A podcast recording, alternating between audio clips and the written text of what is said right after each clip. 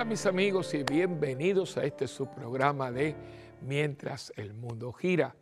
Bueno, espero que hayan tenido una Navidad muy bonita, muy llena de Dios y que aquellos consejitos que yo le dije, bueno, algunos me han dicho que fueron unos consejos muy, muy contundentes, pero bueno, fueron hechos con mucho amor de verdad y mucho cuidado pastoral, tratando de volver a devolverles, devolverle a la Navidad lo que le pertenece. O sea, eh, esa fue la gran estafa, le hemos estafado la Navidad y yo creo que a veces los ladrones cuando los cogen dicen, bueno, pues usted tiene que, usted tiene que eh, restablecer o usted tiene que reponer lo que usted se llevó, ¿no?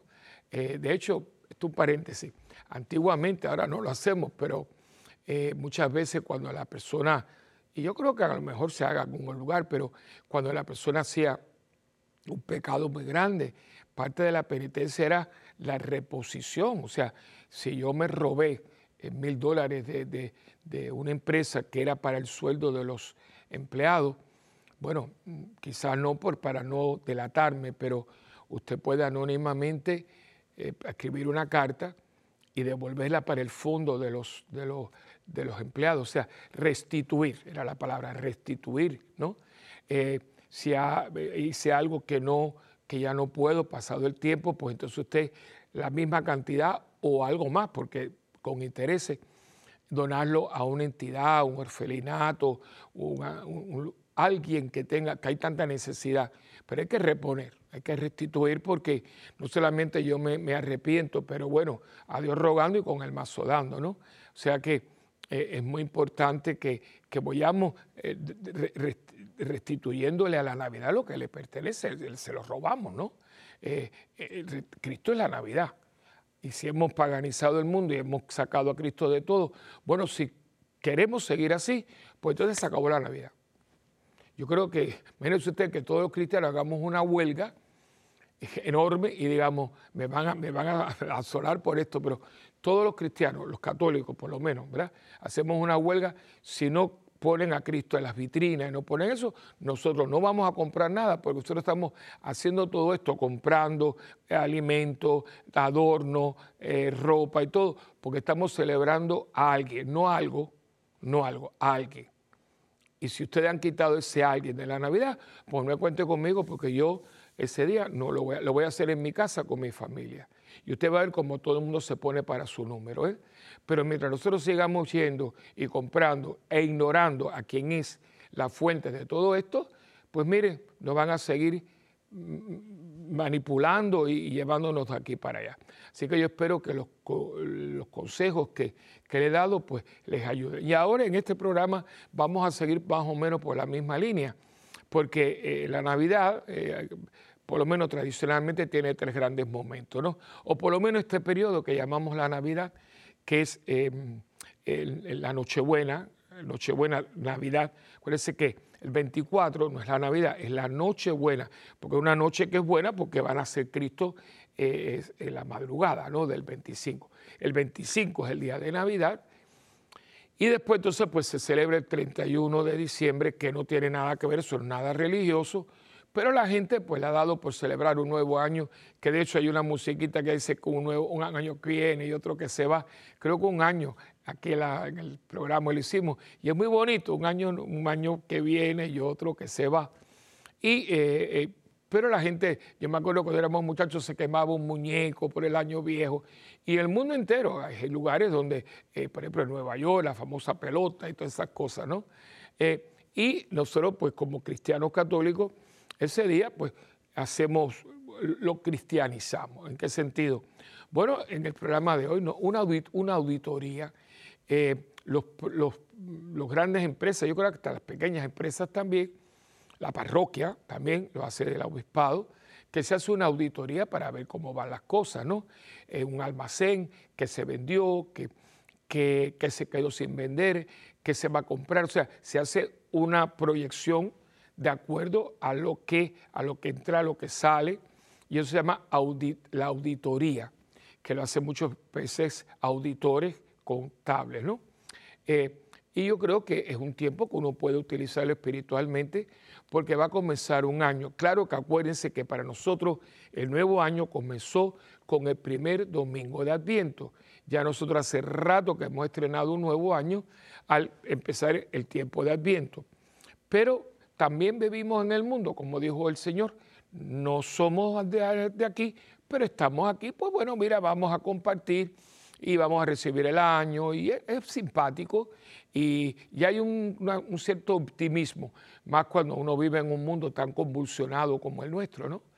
Pero no obstante, pues vamos a unirnos sabiendo que el, primero es una fiesta muy linda, ya yo les expliqué en el programa, creo que pasado, que es la, solemnidad, una solemnidad de Santa María, Madre de Dios, y le di todo el bagaje que tiene que ver con esa fiesta. Bueno, un poco de ello, ¿no?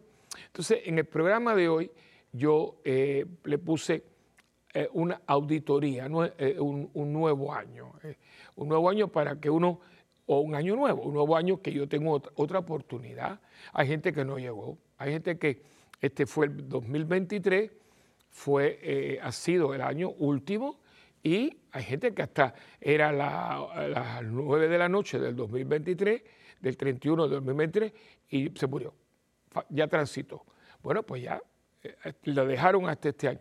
Si usted y yo entramos en el 2024, significa que Dios nos está dando otro año de vida. No, no solamente el día que soplamos la velita, sino también como calendario entramos eh, en este nuevo año civil. ¿no? Entonces, esta es la idea de hoy ayudarlos un poquito, darles unos puntos que yo creo que son muy válidos. Yo lo estoy utilizando para mí, como siempre hago en este conversatorio que nosotros tenemos en este programa de Mientras el Mundo Gira, de darle mis anécdotas, mi aprendizaje, mi testimonio, eh, el formato del programa, ya usted lo conoce, son muchos años, con lo que yo he estudiado, con lo que yo he recibido, con lo que yo experimentado, eh, eh, mis caídas y mis levantadas. E, esto, eh, vivimos juntos en este mundo. Y ya lo dije, no somos de aquí, pero estamos aquí. Y vivimos en una sociedad con todas sus pormenores, con características. Y aquí es donde yo tengo que en medio de esta realidad en la que yo estoy, yo tengo que ser luz del mundo y, sal de la tierra. Yo tengo que darle sabor a esto, sabor a Cristo, y tengo que ser luz que ilumine las tinieblas. Esto es totalmente evangélico y esta es la misión. No los dijo. Ustedes son luz del mundo y sal de la tierra. Para eso estamos aquí.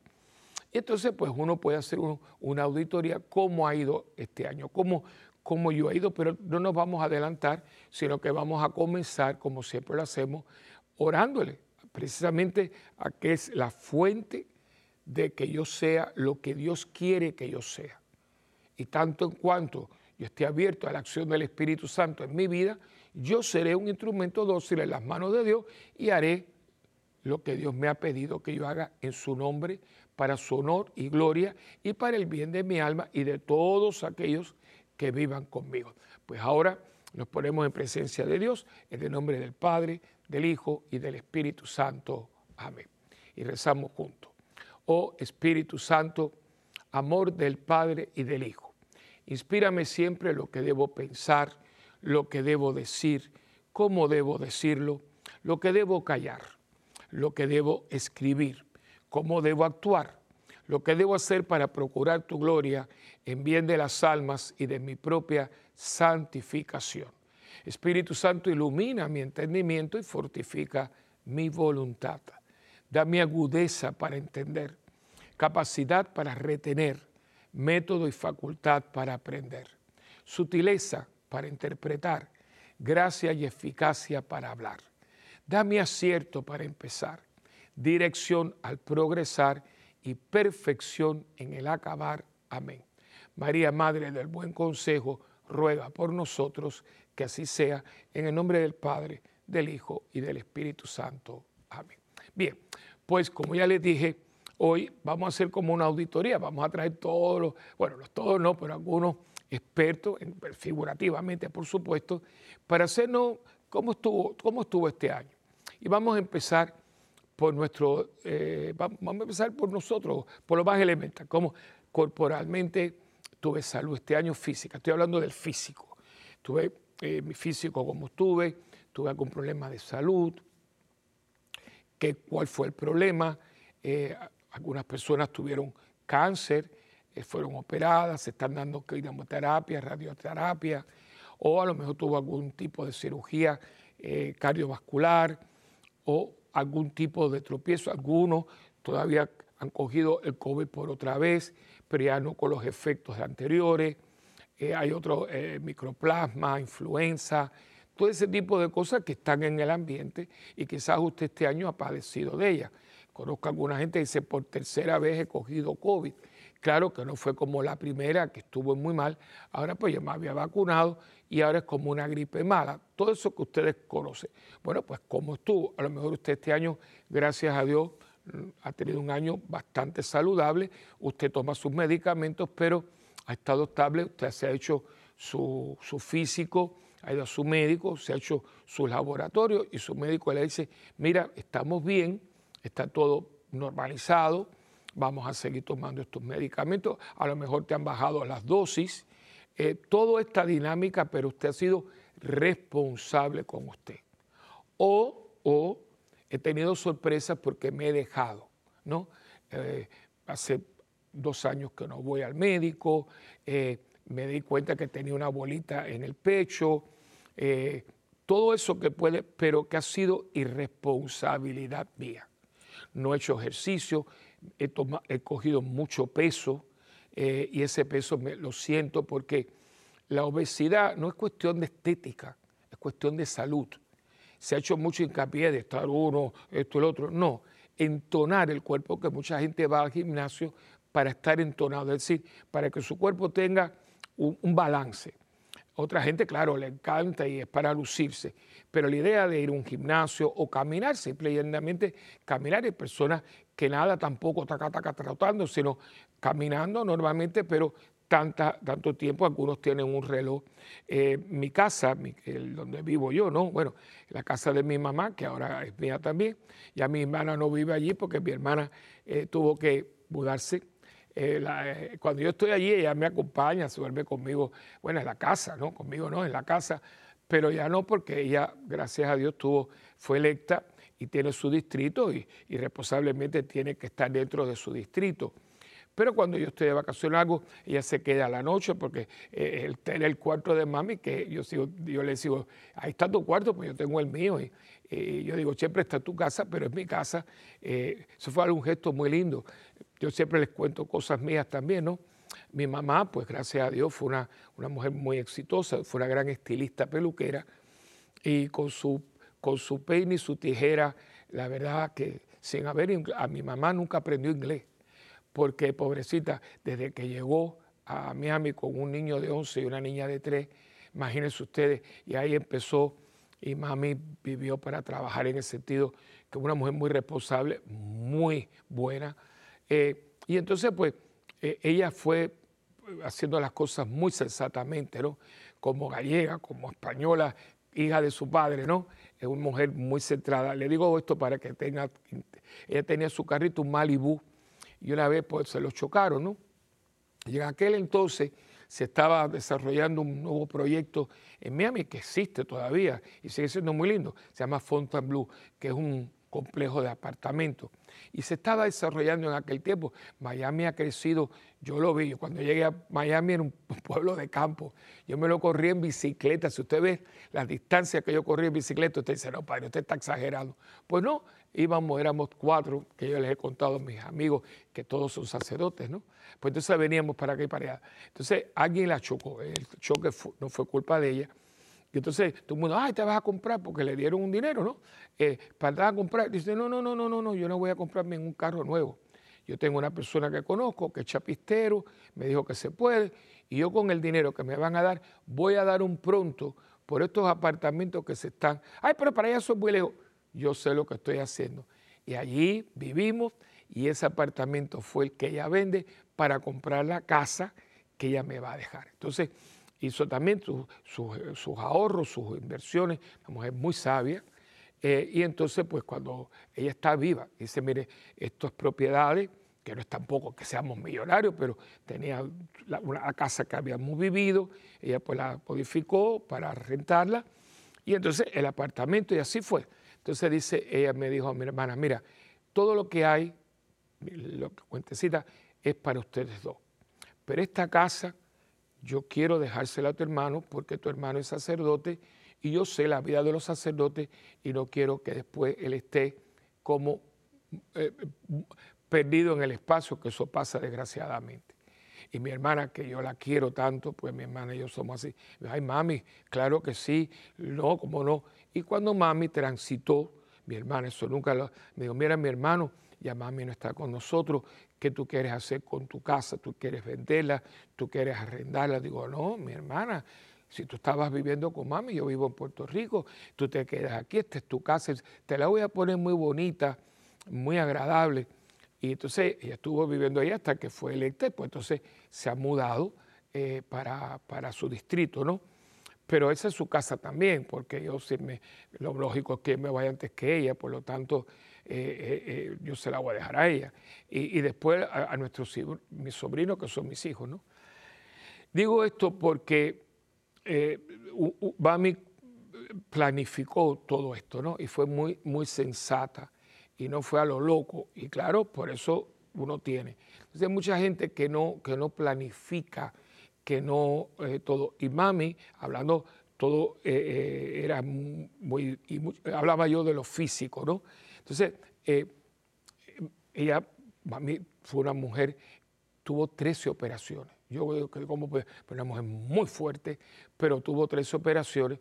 Y ella siempre era una mujer muy sensata, en el sentido de estar arriba, de que uno tiene que velar por uno mismo, ¿no? Y entonces, y saber cómo uno hace las cosas. Y uno tiene que velar por uno mismo y uno se descuida. Yo en eso eh, me he tenido que poner para mi número porque yo, gracias a Dios, he gozado de una buena salud. He tenido mis problemitas, pero nada, eh, claro, me operé de apendicitis, me operé de la garganta, que eso es otra historia, que un día que te voy a darle un testimonio de la garganta, que no se me olvide, voy a decir a Marisela que lo recuerde, pero no es ahora. Y eh, del colon, eh, esto, yo este es otro milagro, yo, soy recipiente, está escrito, yo tuve un milagro eucarístico, totalmente, a mí me declararon cáncer en el colon, de hecho yo tengo tres pies menos, me operaron, después le explico todo, todo, todo, porque fue que estaba ya preparándome para la operación, yo tenía un retiro de hombres en Orlando, Florida. Se llama Los Pescadores, que grupo de hombres fantástico, ¿no? Y sigue haciendo un trabajo muy lindo. Y entonces, pues yo le dije a mi cirujano, bueno, yo puedo ir. Dice, no, usted no puede ir porque usted va a tener una preparación de cinco días de antibióticos, tres clases de antibióticos y jugo de manzana y, un, y un eh, ¿cómo se llama? Un caldo colado tres veces y cosas así. Y dije, bueno, pues sí, pero yo le digo, doctor, si yo voy, algo pasa. Y dice, no, lo que usted se va a desmayar. Y digo, no, bueno, pues yo voy. Pues a lo mejor ese es el último retiro que yo voy a hacer. Y, entonces, yo estoy en ese retiro. Cuando vamos a salir a la procesión, me dice, pare, pare un momentito, padre, porque uno de los de la música se había desprendido el cable estaban arreglando algo. Y yo cogí la custodia, yo cogí la custodia, yo la tenía en la mano porque estábamos entrando para la hora santa y me la puse aquí, aquí. Y yo sentí, yo sentí, y ustedes me conocen ya, yo no soy de sueños y de cosas, pero tengo que dar el testimonio. Y yo sentí como una mano. De hecho, cuando uno le dan un masaje, usted sabe que el masajista te aprieta, pero no te duele porque tiene una técnica. Yo sentí y yo dije, yo, estoy sanado. Me acuerdo que nadie lo supo, yo regreso, yo regreso con Luna, el, martes de Calvario, mi mamá había viajado, de Miami a San Juan estaba mi secretaria, que está viva y es Irma, ¿no? Y ella estaba allí, se lo puede testificar. Entonces yo le dije, mami, tú sabes que me ha pasado esto y esto y esto. Y mami me dijo, chico, pues no te operes. No, digo, no, mami, no, porque van a decir que aparte de tener cáncer, tengo, tengo, eh, me he vuelto loco. Y entonces, pero, y dice, después me cuenta, pues yo estaba anestesiado, que mami estaba, mi mamá eh, tenía su hermano que era médico, muchas personas amigas, ¿no? Dice que cuando era una hora y pico que cuando ellos vieron que venía el cirujano, dice, que, se, que venía, dice mami que hace tía que le habían desconectado las rodillas, porque uno no es tonto, si una persona la van a operar de cáncer y vienen y te, y te dicen a la, hora, entonces que abrieron y cerraron. Entonces dice que vino, se quitó la mascarilla y dijo, yo creo que yo les traigo una buena noticia. Ahí arriba tengo al Padre abierto como un lechón y he cortado tres pies y no hay absolutamente nada. Entonces ahí estaba mi, médico, muy bueno, que como recuerdo, un tremendo médico, era mi, mi, cardiólogo y mi médico internista, el doctor José Rullán, Pepe, Pepe, un hombre muy bueno, muy buen amigo. Su esposa, una mujer de Dios, Teruca, eh, un patrimonio lindo. Teruca está con nosotros todavía. Eh, y entonces él le dijo, no, no puede ser. Yo estuve en la colonoscopía. Dice, pues mira, ven, cámbiate y ven conmigo. Efectivamente, y no solamente eso, se mandó el tejido a estudiar Estados Unidos aquí y regresó después que no solamente no había nada canceroso, sino que inclusive era el tejido de un niño recién nacido. Y no fue nadie, fue él, él eucarísticamente.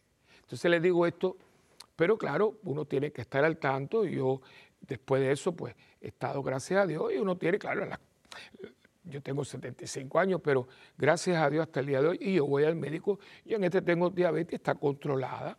Gracias a Dios no tengo presión ni nada más, nada más que eso. Pero yo tengo que acostumbrarme porque a veces me dijo, me dejo. De hecho, es simpático porque me encontré con mi cardiólogo en la ópera. Estábamos allí, ay, padre Willy, ¿cómo está? Entonces viene y me dice, padre Willy, eh, ¿cómo le va con su cardiólogo? Y no fue sarcasmo, ¿eh? Digo, doctor, ¿cómo que cómo me, como el cardiólogo? Dice, sí, pues imagino que usted tiene un cardiólogo. No, doctor, usted es mi cardiólogo. Dice, bueno, pues no, porque usted hace dos años que no viene a verme. Digo, ay, doctor, tanto tiempo. dice, padre, hace dos años que yo no sé de usted. Entonces, bueno, me dio ahí para verlo. Y a la semana siguiente, voy, entonces entra al, saloncito y viene aquí con Dice, dice, mire, no miento, aquí. Digo, ay, doctor, dice, sí, está pasando mucho. La gente se me está, entonces ya me estoy viendo eh, frecuentemente, ¿no? Cada seis o siete meses. Digo esto, hay que, hay, que, hay que ocuparse de uno. Hay gente que es hipocondríaca, le encanta ir al médico. No, no, no. Normalmente y uno tiene, por ejemplo, un, hombre tiene su internista, su cardiólogo, su urólogo, y usted va y está cada cierto tiempo, a no ser que usted sienta algún padecimiento, unos laboratorios cada cierto tiempo, por eso está su médico internista, ¿no? Para, como el carro, chequearlo, ¿no? Estoy hablando de la parte física. Las mujeres, pues te va su ginecólogo, su mamografía, eh, eh, eh, su ejercicio y sobre todo, sobre todo, cuidando el peso, cuidando el peso. No es para lindo, bello, artista de cine. Es que la obesidad es una enfermedad que afecta todo. usted ve que hay gente que es obesa y, no camina, es, se bambalean. se imagina todo eso con estas piernecitas, es que, es que nosotros somos un milagro viviente, porque todo esto, y vean usted, 200 y pico, que en una pierna, e, es, que bastante bien estamos. Entonces, hay que cuidarse. Ay, es que no puedo, que no, que. Y vaya a un nutricionista y póngase una dieta, porque entonces pasamos a hacer la dieta que esto otro. No, vaya quien se lo puede. No es dejar de comer, al contrario, hay gente que no come, come a la deshora y eso es lo que trae todo esto, ¿no? Yo, gracias a Dios, nunca he estado grueso y aunque usted no sabe qué yo he hecho, yo, eh, perdone que, que sea un poquito gráfico, yo tengo el cinturón aquí, mi cinturón, ¿no?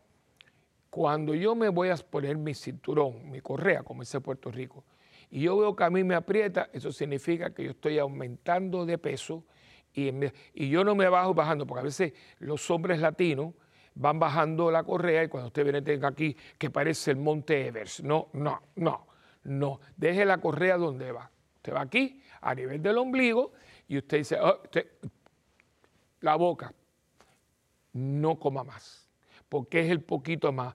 Mi tío que era cardiólogo decía, la mejor dieta es quedarse con hambre, porque ese poquito más es el que empieza uno a subir. Bueno, y tiene que bajar, tiene que bajar. usted va que usted es más ligerito y mucha gente que ha bajado, lo tengo cuatro personas, la una muchacha que era súper obesa y su madrastra eh, la ayudó, dice, no, tú no puedes, tú eres mucha joven y ha bajado, se ve muy bonita, pero no es que sea bonita, ay padre, yo no sé cómo yo podía, era, no cabía los asientos, hay gente que tiene que comprar dos asientos en las líneas aéreas y yo no sé qué pasa, cada día yo veo más gente obesa y niños, niños obesos. No estamos cuidando el cuerpo y este cuerpo es sagrado, porque en este cuerpo vive nuestro, el, espíritu, el alma de nosotros. Entonces, ya lo primero, una auditoría, cómo usted se ha preocupado, cómo usted se ha ocupado de usted este año. Al hacer la raya, he tenido un año bueno, un año saludable, he tenido algunos percances, están controlados, me estoy medicando, estoy haciendo ejercicio, estoy comiendo bien, o es un desarreglo y es muy, muy, eh, mi vida es muy eh, irregular. Desayune, fíjate que las palabras son clave, desayuno, quitar el ayuno. En inglés es breakfast, rompiendo el ayuno y no tampoco comer huevos y cosas, pero tomar un desayuno porque su, usted está sin tomado alimentos. Y después, o almorzar. Yo sé que en México la palabra almuerzo es otra, pero es, es comer, lo que ellos llaman comer, pero almuerzo, el lunch. Y usted, y después una cena que no debe ser mucho porque usted se va a acostar. Y nosotros los hispanos, que a mí me encanta hacer una merienda, que un vasito de leche, un pastelito, una cosita, un yogur algo, para que eso ya, ya, con eso uno tiene muchísimo. Pero no es con la picadera la cuestión. Y cuando usted venga a ver, usted sabe, y, qué fácil se coge la libra y qué difícil se deja. Porque hay un tiempo ya en que usted empieza a acumular. Y eso se va a sentir en las arterias, en las venas, en el corazón, en las articulaciones, y no hay por qué. Por lo tanto, auditoría del nuevo año. Tengo que hacerme un buen examen tengo que regular mis comidas, tengo que hacer ejercicio y sobre todo tengo que cuidar minuciosamente mi peso. ¿Cuál es mi estatura? Y con mi estatura, ¿cuál es mi peso? Y yo creo que ahí empezamos, una auditoría a nivel físico, físico. Y usted sabrá, porque la caridad, ¿por dónde empieza? ¿Por dónde empieza la caridad? Por casa. Y esta es mi casa. Y si esto está malo, Imagínese usted, usted es una persona que todo le duele, todo no puede ni moverse, ¿no? Y es una, una lástima porque hay personas que no tienen por qué estar como están. Y acuérdese que el que sabe es el médico, no el curandero, no el amigo suyo, no el que ahora le trae una hierba, no el que quiere yo, te voy a dar unas medicinas que a mí me dieron. No, porque su metabolismo no es el de él. Así que no esté tomando medicinas de la gente, que nosotros yo no sé por qué los latinos siempre todos tenemos complejos de médico vaya a su médico, vaya a su internista y siga las instrucciones que él le da. Y busque bien, busque si es posible un médico creyente, porque va a estar eh, dirigiéndolo, pero sobre todo siempre con la ayuda, la unción y la sabiduría que Dios le va a dar para que pueda cuidarlo usted. Vamos ahora a una pequeña pausa y venimos enseguida.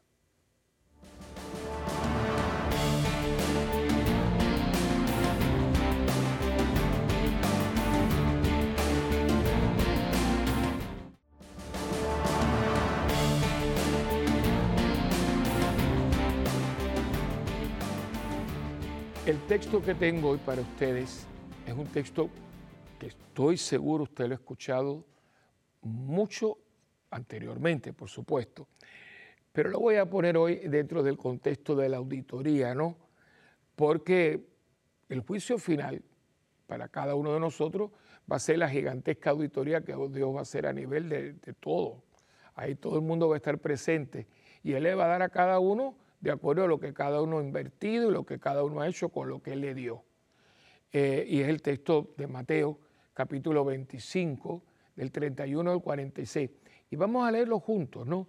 Eh, saquen sus Biblias, Mateo 25, 31 y 46, porque hay que leerlo de vez en cuando, ¿no?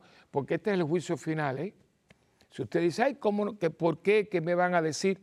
Este es el juicio, este es el juicio. Y está clarito, vamos, vamos a leerlo, vamos a leerlo.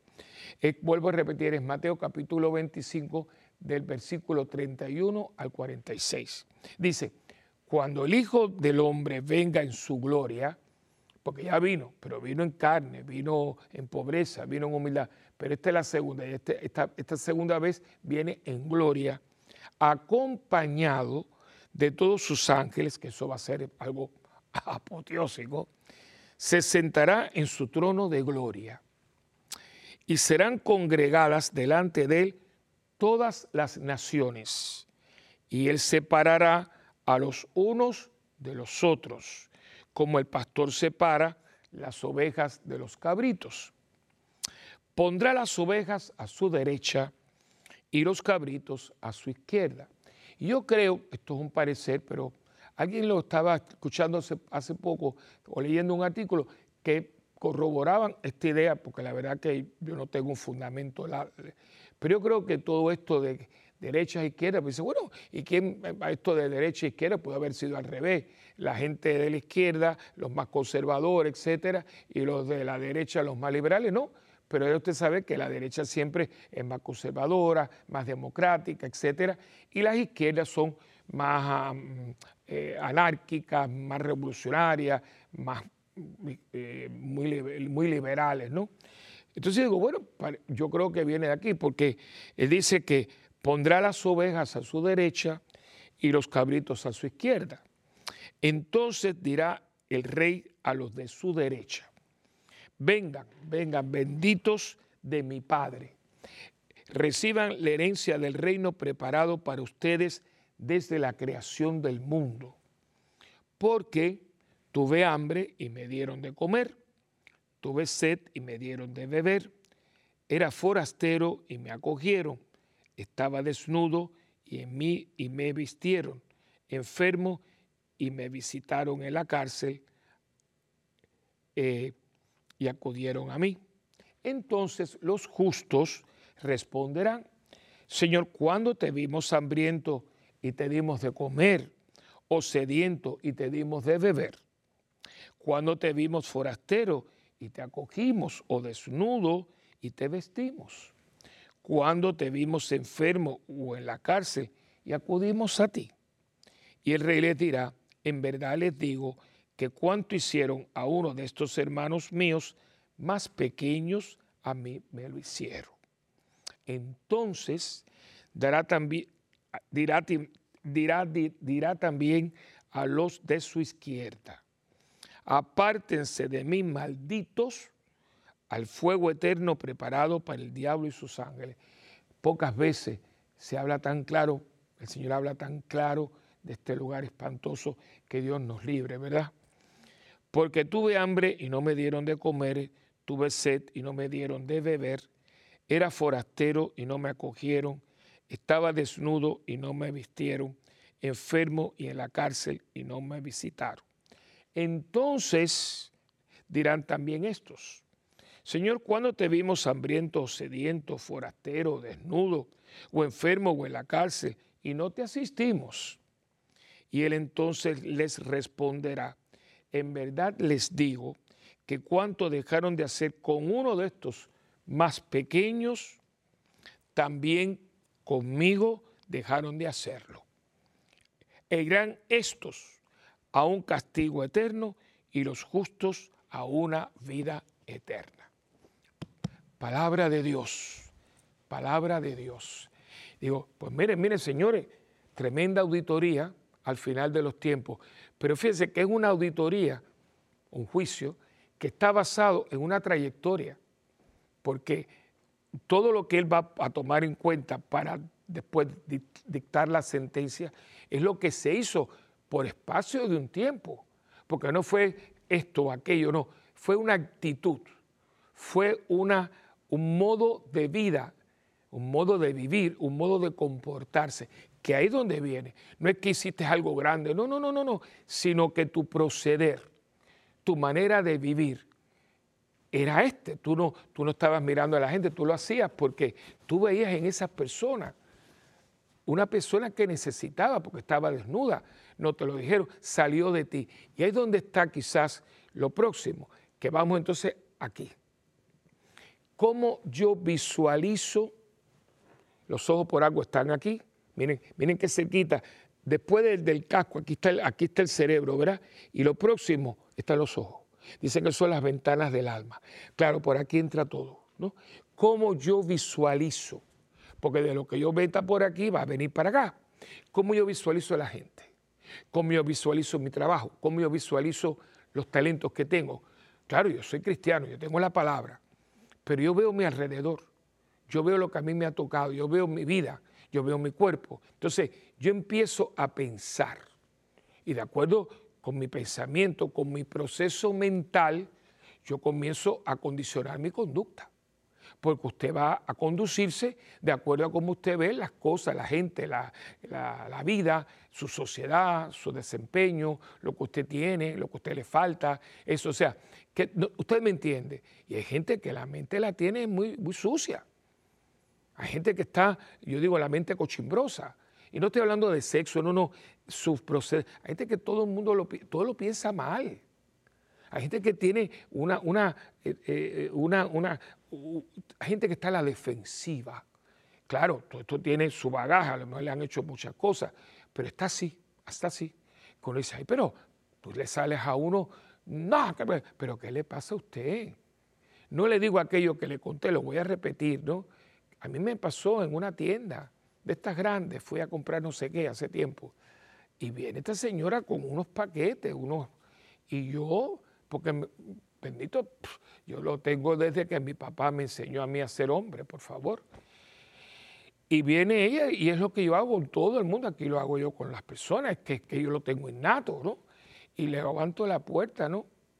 Parece que era una de estas feministas atolondradas, porque feminista es la mujer que se siente fémina, que es mujer, ¿no?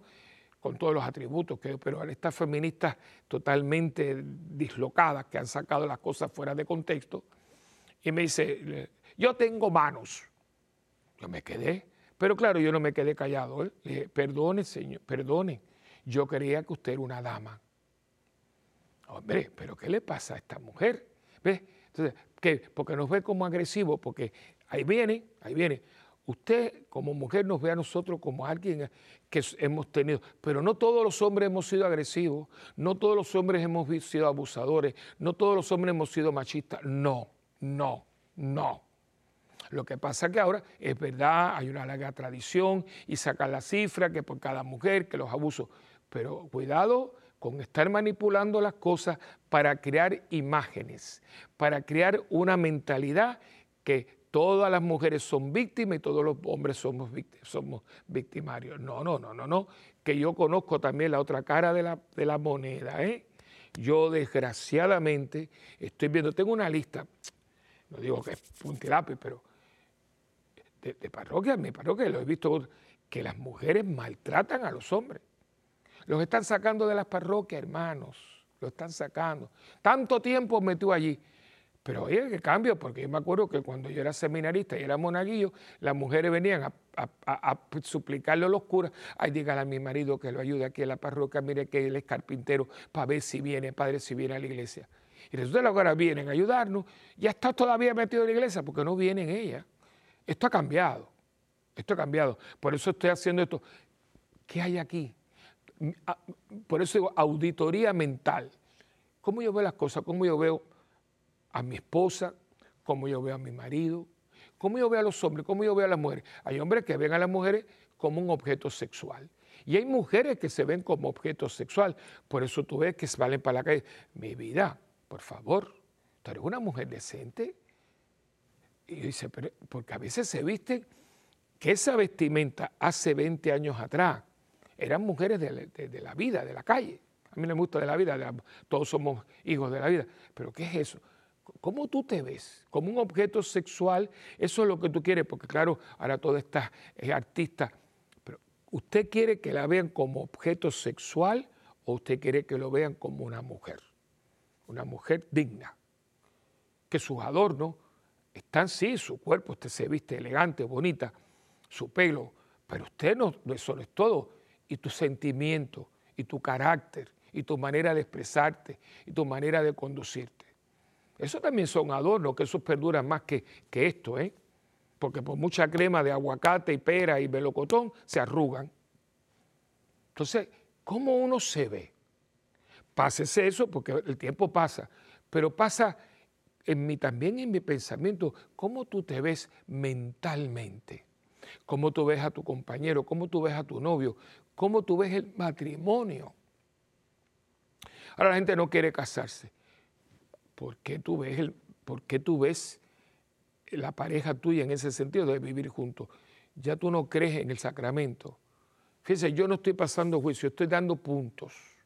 Porque estamos empezando un nuevo año, vamos a ver dónde estamos.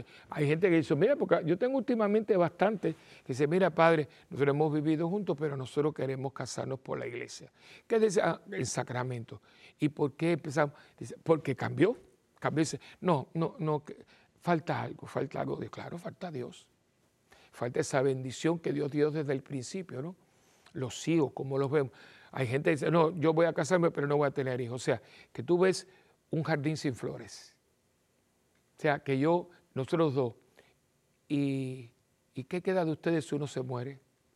Pues yo, tengo una, la hija de una persona muy querida, muy querida, que ya, desde que se casaron, claro, él, era mecánico de coches deportivos, de eso, de, carrera de Maserati, y era una muchacha ejecutiva, y los dos eran veleros y eran cosas, y no querían tener hijos para poder disfrutar.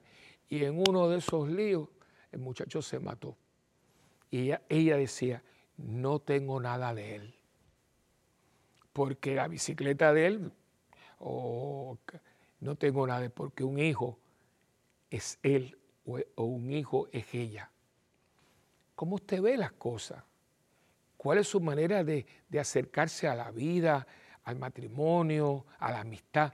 Hoy gente es muy triste, yo, yo lo digo, amigos.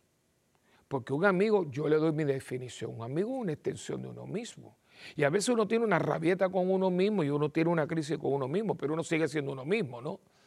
Y hay gente que, ay, yo lo quiero tanto. Y un día, si te veo, no te conozco. Que yo he tenido, yo, yo todavía hay cosas que digo, pero ¿cómo, ¿cómo, fue posible? Gente que comió de la mano y no es que te la mordiera, que te arrancó el brazo. Pero ¿cómo fue eso? ¿Cómo fue eso? No, eran gente que, era, que sin darse cuenta, mentalmente, yo estoy aquí para aprovechar, ya tú no me das nada, o aquel me dio más, y muerto el perro se acabó la rabia. Eso es lo que usted está viendo. Y la parte más importante, ¿no? O no, no, no menos importante, es parte de un todo, la parte espiritual. Usted este año ha crecido en santidad. Miren cómo se lo estoy planteando, en santidad. Ay, pero sí, yo estoy yendo a misa muy bueno. Muy bueno. Porque para crecer en santidad hay que acumular. Eh, yo estoy rezando más, me alegro mucho, pero es un conjunto. La Eucaristía, la oración, el rosario, las obras de misericordia, mi apostolado, mi entrega, mi vida de comunidad, todo eso, mi formación, un retiro, un taller, voy aquí, me pusieron aquello. Yo por lo menos como párroco le estoy constantemente brindando a mi comunidad, va a haber un retiro de esto, va a haber un taller. Hay gente que nunca viene y hay gente que viene a todo. ¿Por qué? Porque hay algunos dicen, es que quiero aprender, es que aquello. Porque no necesariamente por mí, pero yo tengo que tener para dar, porque a veces se dan talleres que yo no sé, pero una cosa tan sencilla. Yo doy, dado, ¿verdad? Retiros, talleres para divorciado y separado. Ay, pero yo no estoy ni casado. Sí, pero tú no tienes un amigo, tú no tienes un hermano, tú no tienes un familiar. Pues tú tienes que saber cuál es la postura y cuál es su posición dentro de la iglesia para que no estén pensando o escuchando gente que no sabe dónde está parada. Entonces, son gente que yo quiero, voy a coger un retiro, voy a coger porque quiero, quiero tener más para poder dar más. Eso es ser, o sea, el, santo es el hombre y la mujer que está sedienta de tener a Dios y sedienta de poder comunicar a Dios y sedienta para ganar almas para Dios. ¿Usted está en eso o usted se está conformando con lo mismo del año pasado? No, yo voy a de vez en cuando, no, pero este año no puede ser un poquito más frecuente. Este año yo creo que yo puedo estar con el grupo de oración. Mira, aquel apostolado me llama, voy a, tratar grupos de hombres, grupos de mujeres. Yo tengo ahora dos grupos, uno ya lleva varios años que son hombres en Cristo y yo he visto a esos hombres madurar con, una, con unas historias que podían estar, tener un programa. Y ellos te lo dicen, yo he crecido porque les dije, este no es un ministerio, esto es un grupo de apoyo. Ustedes como hombres necesitan apoyarse en la roca que es Cristo. Oigan, me lo han tomado y, empezaron a hacer unos rosarios hombres y han ido por toda la isla. Y tienen un programa en vivo, que por eso yo se lo pongo al final, eh, Santa Venarita YouTube, ¿no? Ese. Ellos tienen un programa en vivo, Hombres en Cristo. Ahora está un grupo nuevo que se llama Las Amigas de María de Nazaret, un grupo de mujeres que es más o menos siga esto y quieren ser mujeres porque, me decía, padre, a nosotras nos han metido, porque son gerentes y todo, pero a nosotros nos han metido muchas cosas en la cabeza. Y hay que, hay que, hay que, hay que, hay que, desintoxicarse porque es una cosa, y no, nosotros somos mujeres y tenemos nuestros compañeros. Y aquí esto no es una competencia. Esto es un complemento. Y hemos traído a psicólogas. Tuvimos un retiro, yo creo que yo les hablé en un programa anterior. Fantástico, será ser mujer. Uh, aquello fue, fueron 346 mujeres. Fue desde las 8 de la mañana y tuvimos que parar un poco porque ya la misa era a las 7. Pero fue, y aquello fue lindísimo. Algunas eran de la parroquia, otras no, pero y dando gracias porque yo no tuve, yo tuve la misa y yo me desaparecí. No, pues todos eran ellas. Y después me está, padre, ¿cómo aprendimos? ¿Cómo? Porque hay muy buenos eh, eh, em, especialistas, hay muy buenos eh, miembros de la profesión médica, que, que, psicólogos cristianos, y no todo lo que están diciendo es verdad, porque hay gente que está marcada y coge su, su profesión para manipular también. Porque todo eso que usted oye de psicología, pero ¿a qué psicólogo usted está yendo? Porque un psicólogo que no es cristiano le va a decir, usted tiene que realizarse y si eso le molesta, no quiero ser simplista porque tampoco son unos tontos, pero el, cristiano, el, psicólogo cristiano sabe que su, su, eh, su profesión. Está muy, muy, muy necesitada de Dios porque hay un elemento de sanación interior porque la psiquis y el alma son así, mire, así. Entonces, yo necesito a Dios como psicólogo para poder ayudar a esta persona psicológicamente, porque hay un hilito, hay un hilito, eso no es, eso no es una mano, eso no es una uña, eso no es una, un ojo, eso es, es la psiquis, pero está muy unida al alma, porque es una capacidad que Dios me dio. Y si el psicólogo o la psicóloga son cristianos, católicos, me va a poder ayudar más. Entonces, me va a dar para que yo sea una persona de mente sana. ¿Y qué decían los griegos? Miren para dónde vamos ahí, los griegos que no eran cristianos, eran paganos. Mente sana en cuerpo sano. Tenemos una unidad. Y si usted verdaderamente quiere tener un año nuevo bueno, empiece por hacer una auditoría de mi cuerpo, de mi mente y de mi espíritu. Y para los tres hay especialistas, ¿eh? El primero, su médico internista. Su mente, un buen psicólogo, porque usted va al dentista y usted va al ginecólogo y usted va al urólogo y usted va al pediatra, bueno, pues usted puede tener un, psicólogo que no irá tan frecuente, pero cualquier cosita, alguna depresión, consulte, a lo mejor va de uno o dos veces y dice, mira, esto lo puede, porque está ahí para eso, es una parte mía, ¿no? Y el tercero, un sacerdote, un director espiritual, un confesor. No se esté confesando con cura que no saben quién es usted para que el Padre no sepa lo que nosotros todos sabemos, por amor de Dios. No sea, no sea eh, ignorante, ¿no? No, porque eso es igual que yo me hago un montón de pruebas de laboratorio y cuando me van a dar resultados cambio de médico.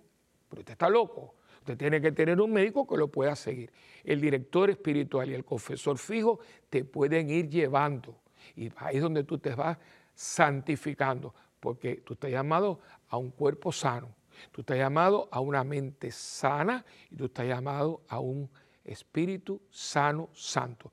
Porque fíjese, sanidad y santidad van unidos. Van unidos.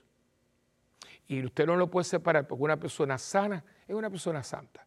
Los santos fueron una gente equilibrada, balanceada, y por eso uno y el otro podían caminar juntos de la mano. Entonces, estamos empezando un año nuevo, una auditoría. Y si usted, y yo, muy bonito, ¿cómo tú me ves? Sería bonito a mi pareja, eh, eh, ve acá vieja, ¿cómo tú me ves? Chicos, mira, yo, te veo más tranquilo, yo te veo que estás orando más con los niños, gracias. O, mira, creo que hay todavía, y usted con él, lo, que, los que son matrimonios, usted las tiene todas porque uno para el otro puede ser un espejo. Y, usted con humildad escucha. No vaya, no, no, no, venga con, ay, no, no, no, escuche lo que ella te ve como me ve. Porque una cosa es como yo me veo y otra cosa como me ve la otra gente. A veces nosotros, cuando se trata de nosotros, nos vemos muy bien. La gente, ahí, taca, taca, taca, taca, pero cuando somos nosotros, pasa, pasa mano, pasa mano. No, no, no. Y e, es, e, es, la otra persona. En inglés hay un término muy bonito que se llama true speaker, que te dice la verdad. Entonces, un buen amigo, un buen amigo que te dice, chico, ¿cómo tú me ves? Mira, fulano, yo lo tengo dos o tres compañeros sacerdotes, mira, Willy esto, uno me dice, no te puedes, Willy, tienes que calmarte, o sea, todas esas cosas, o sea, familias, amigas, la iglesia, la comunidad. Hay gente que va a la misa y nadie lo conoce y rápido, usted, no hermano, usted no va para ningún lado, porque lo triste de todo esto es que cuando una de esas tres cosas se desenfoca, va desenfocando a la otra. Y cuando usted ve, usted es una ruina de personas. Y aquí no nos pusieron para ser ruina, ruina. Aquí nosotros nos pusieron para ser colosos. Ver a un cristiano, le, llamamos santos, otros le llaman héroes. Yo le llamo gente saludable. Saludable físicamente, saludable mentalmente y muy saludable espiritualmente.